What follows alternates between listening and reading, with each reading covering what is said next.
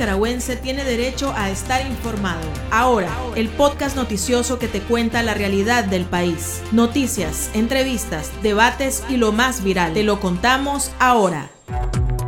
Bienvenidos al podcast de Artículo 66. Les saluda Slish Villechica. Marlin Balmaceda nos presenta un vistazo de los titulares que han marcado este día.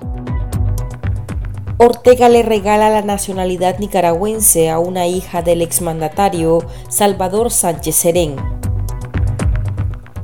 Líderes de diferentes religiones demandan la libertad de los presos políticos de Nicaragua. La nueva ficha de Ortega en el Banco Central ha malgastado fondos del INS y es cercano de grandes empresarios, indican investigaciones. En el pulso abordamos el incremento de los ataques de Rosario Murillo en contra de la oposición en el mes de aniversario de la insurrección cívica. Iniciamos el podcast ahora, correspondiente a este jueves 7 de abril del 2022. Las 5 del día. Las noticias más importantes. El dictador Daniel Ortega nacionalizó a Dolores Ibet Sánchez Villalta, hija del expresidente salvadoreño Salvador Sánchez Serén, prófugo de la justicia de su país y a quien también Ortega le regaló la nacionalidad en julio de 2021. Según Migración, la hija de Sánchez Serén, de 43 años, ha cumplido con los requisitos y formalidades establecidas en la Constitución Política para adquirir la nacionalidad nicaragüense por ser centroamericana de origen y tener residencia en el país. Ortega le ha regalado de manera express la nacionalidad a sus amigos, Sánchez Serén y Mauricio Funes, así como a familiares de ambos. Los salvadoreños estarían gozando de mega salarios en Nicaragua, mientras El Salvador los requiere por diversos delitos, incluido lavado de dinero. Las autoridades migratorias de la dictadura de Nicaragua negaron la entrada al país del catedrático costarricense Carlos Sandoval. El Instituto de Prensa y Libertad de Expresión IPLEX denunció que el académico intentó ingresar por el puesto fronterizo de Peñas Blancas el pasado 31 de marzo, donde los servidores del régimen le pidieron información considerada confidencial. La organización reprochó que le negaran el ingreso con la burda excesa de no dar nombres de todos los conocidos que Sandoval tiene en Nicaragua. Los miembros del Instituto de prensa destacaron que la libertad de tránsito es una libertad inherente al ser humano y constituye un medio para el ejercicio pleno de la libertad de expresión al menos 400 religiosos denunciaron las violaciones a los derechos humanos en Nicaragua y demandaron la liberación de los presos políticos. En una carta abierta dirigida a las autoridades del régimen, líderes de diferentes religiones establecidas en Estados Unidos indicaron que la liberación de los reos políticos sería un paso importante para lograr la tranquilidad y la paz a través de la justicia firmaron la carta líderes católicos, episcopales, judíos, protestantes, musulmanes, budistas, hindúes y de otras tradiciones religiosas, que se proclamaron personas de fe y alzaron su voz en este tiempo de oración. Tirso Celedón, el nuevo directivo del Banco Central de Nicaragua que Ortega colocó por un periodo de cinco años, es un personaje vinculado a la ejecución de millonarios préstamos del Instituto Nicaragüense de Seguridad Social, destinados a desarrollar inmobiliarios, algunos de lujo que terminaron fracasando y deteriorando más las finanzas del INS. Según investigaciones periodísticas, el empresario es una ficha de Ramiro Ortiz Gurdián, director del Banco de la Producción Banpro, entidad bancaria que le ha manejado cuentas al régimen sandinista. Tirso Celedón también dirigió el banco sancionado Bancor y ahora estaría encargado de mantener activa la comunicación con la pareja dictatorial desde el Banco Central. Los países de la ONU decidieron este jueves suspender la participación de Rusia en el Consejo de Derechos Humanos en respuesta a los abusos que está cometiendo en Ucrania. A iniciativa de Estados Unidos y sus aliados, la Asamblea General de Naciones Unidas aprobó esta medida con 93 votos a favor, 24 en contra y 58 abstenciones. Entre las naciones latinoamericanas que respaldaron la medida se encuentran Argentina, Chile, Colombia, Costa Rica, Honduras, Guatemala y Uruguay. Los únicos votos en contra fueron Nicaragua, Bolivia y Cuba. El Salvador, México y Brasil optaron por la abstención. El pulso. Le medimos el ritmo a la realidad.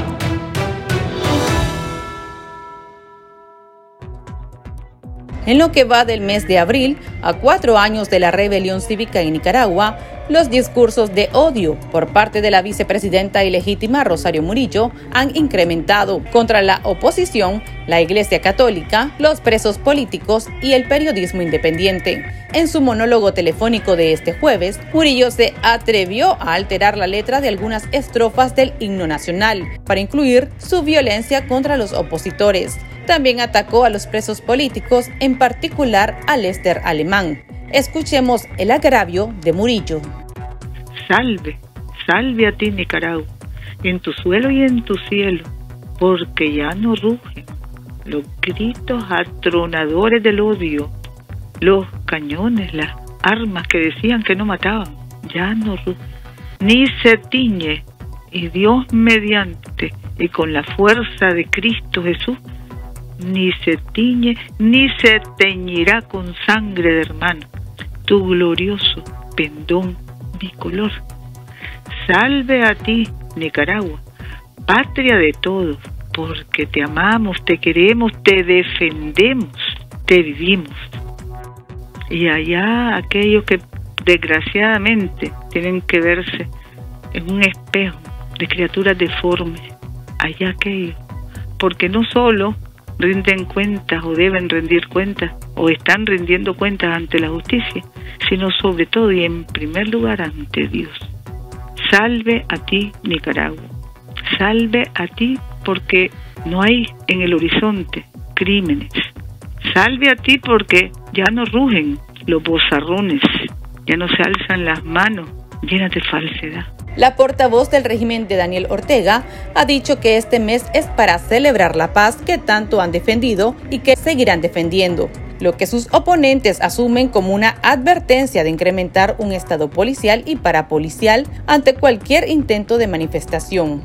El periodista Noel Miranda de Artículo 66 conversó al respecto con la directora de 100% Noticias y ex-rea política, Lucía Pineda Ubau ellos tratan pues siempre de falsear la realidad y los hechos y tratan pues de vender de que en Nicaragua eh, eh, pues, hubo lo que ellos dicen un intento fallido de golpe de Estado, algo que no fue así que hubo realmente una orden precisamente de Murillo Ortega de irse con todo, en el plan vamos con todo para reprimir, para sacar del aire por de noticias en este momento, para eh, hacer esa masacre.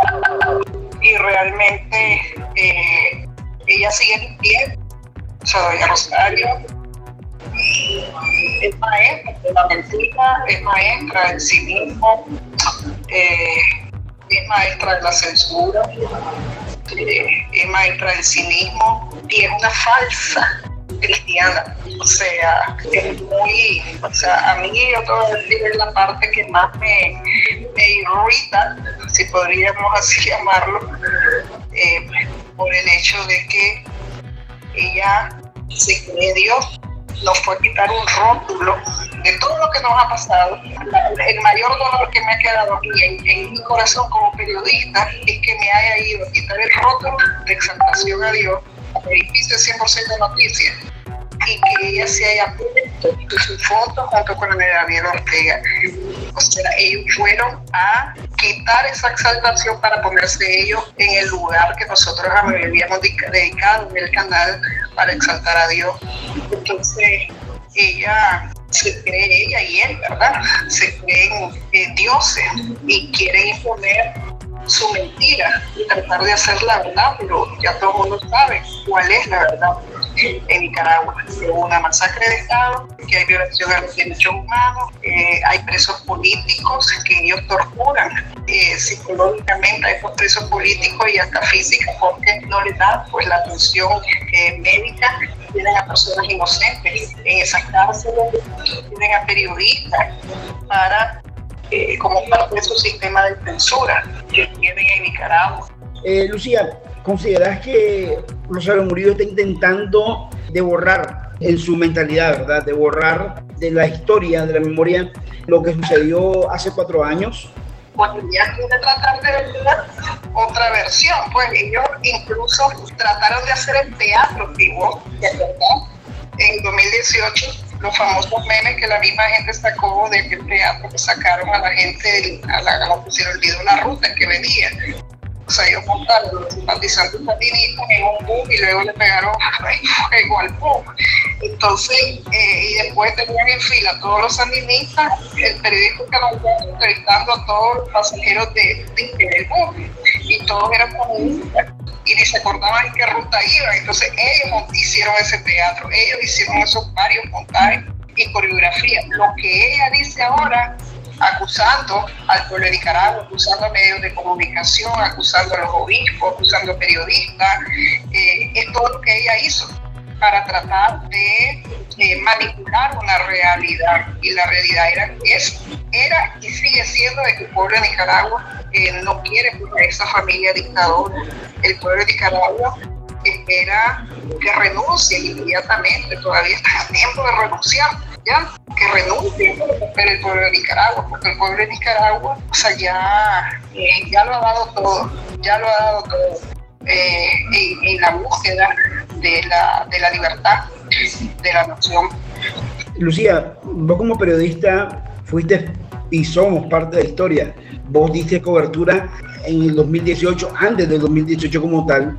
Tenés una larga trayectoria periodística, pero hablando del 2018, ¿Hay algo que te marca a vos como periodista y que lo recordás muy fuerte acercarse este 18 de abril? Creo que ver el sufrimiento de la gente.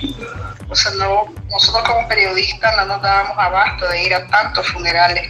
Nunca en mi vida habíamos cubierto tantos funerales, entierros, velas, porque estaban masacrando a la gente, estaban masacrando a los jóvenes, eh, y, pues ciudades bastante afectadas y sufridas, Masaya, Diriamba, eh, que se fueron ellos eh, con todo pues para masacrar. O sea, los alaridos de él, esposa de Marcelo, ayúdenme, o sea, en media calle, cuando entraron pues policías militares para hacer la operación limpieza. Entonces, me duele pues cómo, cómo desprecian al pueblo cómo desprecian la vida realmente, eh, pues la dictadura, que, por estar siempre ellos en el poder les vale asesinar, pues les vale eh, masacrar a propio pueblo. Consultamos a nuestros lectores qué opinan sobre la postura de Murillo y su régimen en este mes a cuatro años de las protestas sociales. Escuchemos sus opiniones enviadas a nuestro WhatsApp. El chat abrimos los micrófonos a nuestros oyentes. Que incremente todo lo que quiera sus ataques, esta vieja demoníaca. Más temprano que tarde, todas sus maldiciones se volverán en contra de ella y en toda su estirpe. Sigue teniendo miedo esa desgraciada. Le tiene miedo porque ellos se temen a las armas, pero no están por voluntad de por eso no están por a voluntad del mal nada más. Esto está clarísimo para ilegítimo Ortega y Murillo. Abril, cuando hace el cambio del calendario del último día, las últimas horas de marzo, y cae el primer primero de abril, para Ortega y Murillo es algo que es como un trauma que les cayó y se lo van a llevar a la tumba. Porque para Murillo, para Ortega y Murillo, ilegítimos usurpadores del poder, Abril significa que un pueblo de diferentes ideologías y creo religiosos le dijo basta ya.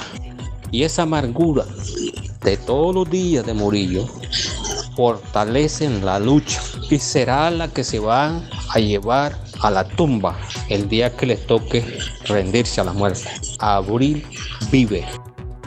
Por su parte, Alexa Zamora, integrante de la organización opositora Unidad Nacional Azul y Blanco, UNAP, señaló que abril fue para Murillo un impacto psicológico. Escuchemos las declaraciones de Zamora brindadas al periodista Noel Miranda. Abril fue una derrota aplastante eh, de la ciudadanía que estaba harta de los desmanes del régimen y eso para ellos significa un gran impacto psicológico a nivel personal, porque esta gente ve a Nicaragua como su rancho, pero también este a nivel político.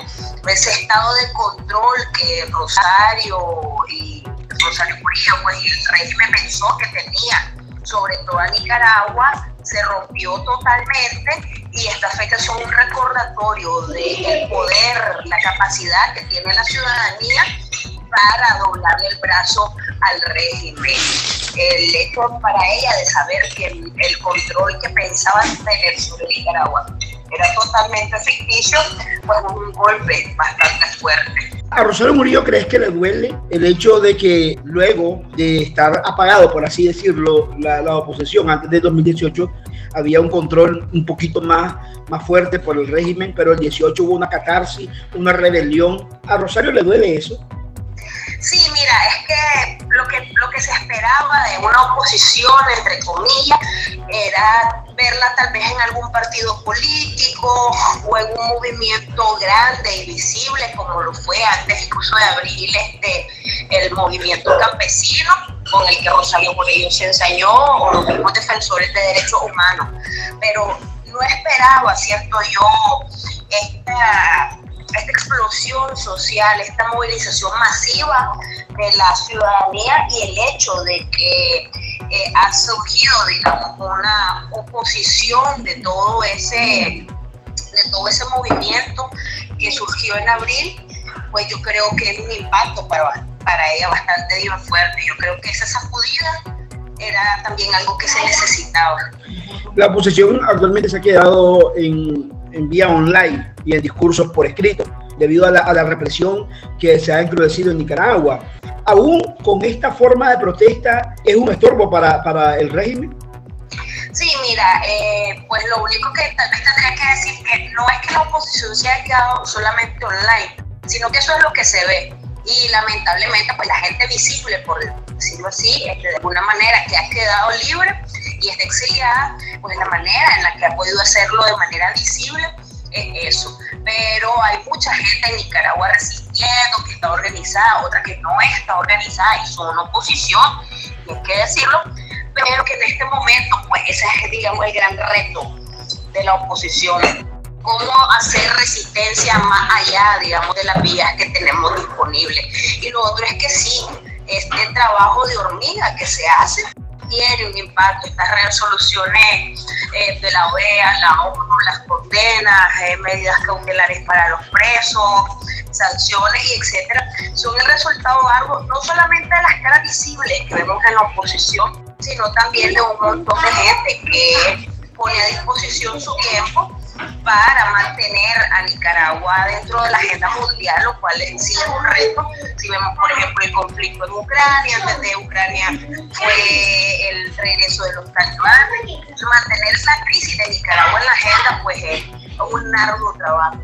Hubo un sinsabor en, en el 2020 eh, con esto de formar una coalición de grupos opositores que al final se desintegraron. Ya la coalición como tal pues ya no se escucha, la alianza cívica igual, pues no suenan mucho, igual la UNAP eh, suena, pero eh, no es como antes esa unidad que se quería conquistar. ¿Cuál sería el reto para la oposición? Coaliciones, que fue un proceso sumamente eh, apresurado, fue una unidad, por decirlo de alguna manera, un poco no trabajada, no fue resultado de un proceso orgánico, fue algo que se hizo pues porque decían que hay que estar juntos, juntos a toda costa, pero yo creo pues que ya como dijiste se demostró que esto no es una manera efectiva de hacerlo, sin embargo la unidad en la acción es mucho más relevante, si bien es cierto como vos decís y yo coincido totalmente, el reto de la oposición es mantenerse vigente, mantenerse relevante, es decir, que lo, las cosas que la oposición haga tengan un impacto en contra del régimen, pero también que la población pueda conectar con esas acciones y pueda verlas, pueda tener esperanza en lo que se está haciendo. Eso es un momento importante. Y el tipo de unidad, digamos, que se requiere para esto, eso precisamente, una unidad en la acción en la cual no necesariamente todas las organizaciones estén bajo la misma sombrilla, pero todas estén hablando, todas se estén coordinando, eh, se esté llevando, digamos, una, no una causa, pero una estrategia consensuada, que eso siento yo que va a permitirle a la oposición ser más efectiva y enfrentar los retos pues que no son menores. La oposición está presa, o sea, las caras visibles de la oposición, por decirlo, no toda la oposición está presa. Eh, las personas opositoras en los territorios sufren persecución y acoso todos los días, la gente tiene miedo y no se siente 100% identificada con las propuestas de la oposición porque no hemos tenido la habilidad de transmitirla de una manera eficaz. Entonces, el reto es reinventarse como oposición en general para poder seguir trabajando, mejorando la forma en la que trabajamos unidos. Para estar al tanto del acontecer nacional y conocer las voces calificadas sobre la realidad nacional, ahora el podcast informativo sobre Nicaragua.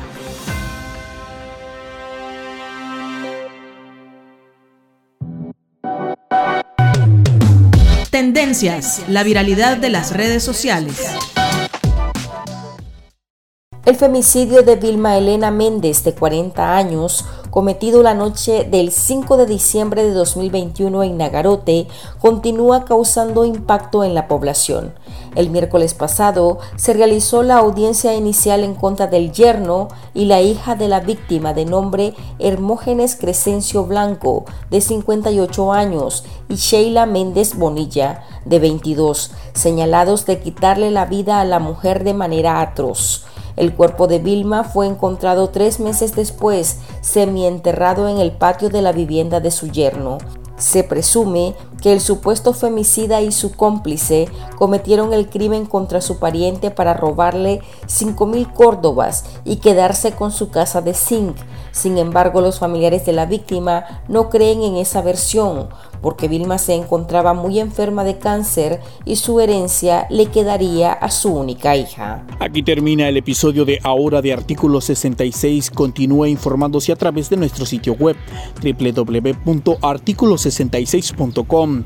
Síganos en nuestras redes sociales, nos encuentra en Facebook, Twitter e Instagram y suscríbase a nuestro canal de YouTube.